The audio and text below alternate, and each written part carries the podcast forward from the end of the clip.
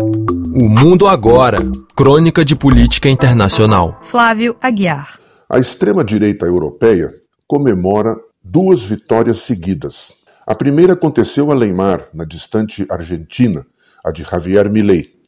A segunda foi em casa, a vitória do Partido pela Liberdade do radical Geert Wilders na Holanda. Há traços em comum em ambas as vitórias.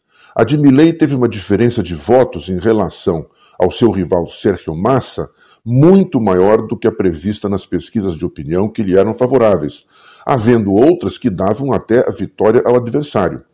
A de Wilders surpreendeu mais ainda os institutos de pesquisa, pois eles a colocavam num modesto quarto lugar na fragmentada política holandesa, onde há uma miríade de partidos pequenos, médios e grandes.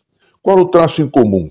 As extremas direitas desfrutam do que se pode chamar de um voto escondido, que só aparece no momento decisivo da eleição. Onde se esconde esta parcela da votação? Provavelmente entre os que se declaram indecisos, talvez também entre os que declaram a intenção de votar em branco ou até de anular o voto. Há também a migração de parte do voto conservador nos partidos tradicionais, mais ainda para a direita. Outro traço em comum está no emprego de certas palavras-chave, como mudança ou desconfiança em relação à política e políticos tradicionais. A extrema-direita parece capitalizar, em momentos de profunda crise econômica, o descontentamento e a desilusão com a política e os políticos como um todo. É o chamado voto no outsider, ou aquele que vem de fora do sistema, o que não deixa de ser uma ilusão, pois os políticos que tiram vantagem desse estado de espírito, em geral, crescem dentro deste mesmo sistema. Tal foi o caso de Milley, cuja carreira política começou na mídia, mas enveredou pelo Parlamento Nacional em 2021. Wilders é um político veterano, dos mais antigos na política holandesa. No Brasil, o próprio Jair Bolsonaro desfrutou anos como deputado no Congresso Nacional. Mas entre Milley e Wilders há também algumas diferenças notáveis.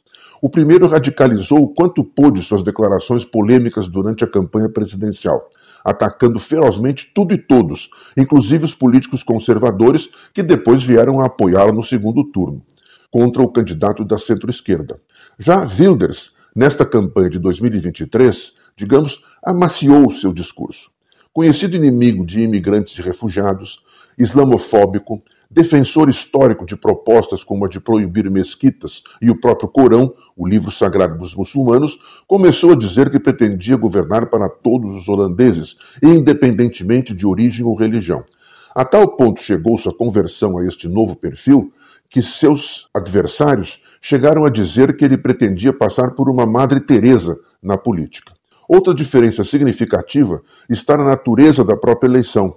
No sistema presidencialista argentino, Milei foi eleito diretamente chefe de Estado, embora seu partido seja absolutamente minoritário no parlamento, o que aponta para uma necessária negociação com as forças conservadoras tradicionais no país. Se ele a fará, é outro capítulo dessa história. Já no fragmentado quadro político holandês, o partido de Wilders foi o mais votado, mas alcançou 37 cadeiras na Câmara Baixa entre 150. Os partidos conservadores tradicionais mostram-se recalcitrantes em aceitá-lo como futuro primeiro-ministro, o que pode colocá-lo na difícil posição de ganhar, mas não levar no cômputo político definitivo. E tais processos e procedimentos na Holanda costumam ser muito complicados e também muito lentos. A coalizão que ora deixa o poder levou quase um ano para ser negociada e se desfez em poucas semanas, o que levou a esta eleição que favoreceu Wilders e seu partido radical de direita. Seja como for, a eleição holandesa mostra a força crescente da extrema-direita numa Europa que enfrenta uma situação econômica muito difícil. Mesmo que não ganhe ou não leve, é ela que vem ditando a pauta política, brandindo a xenofobia, ou seja, a rejeição a estrangeiros, sejam eles refugiados ou imigrantes, a rejeição ao Islã e, com maior ou menor veemência, a desconfiança quanto à União Europeia. Aliás, durante sua campanha, Wilders anunciou que, caso chegasse ao governo, promoveria um plebiscito sobre a permanência da Holanda na União, o que mostra que os velhos nacionalismos estreitos que devastaram este continente tantas vezes no passado continuam presentes e à espreita.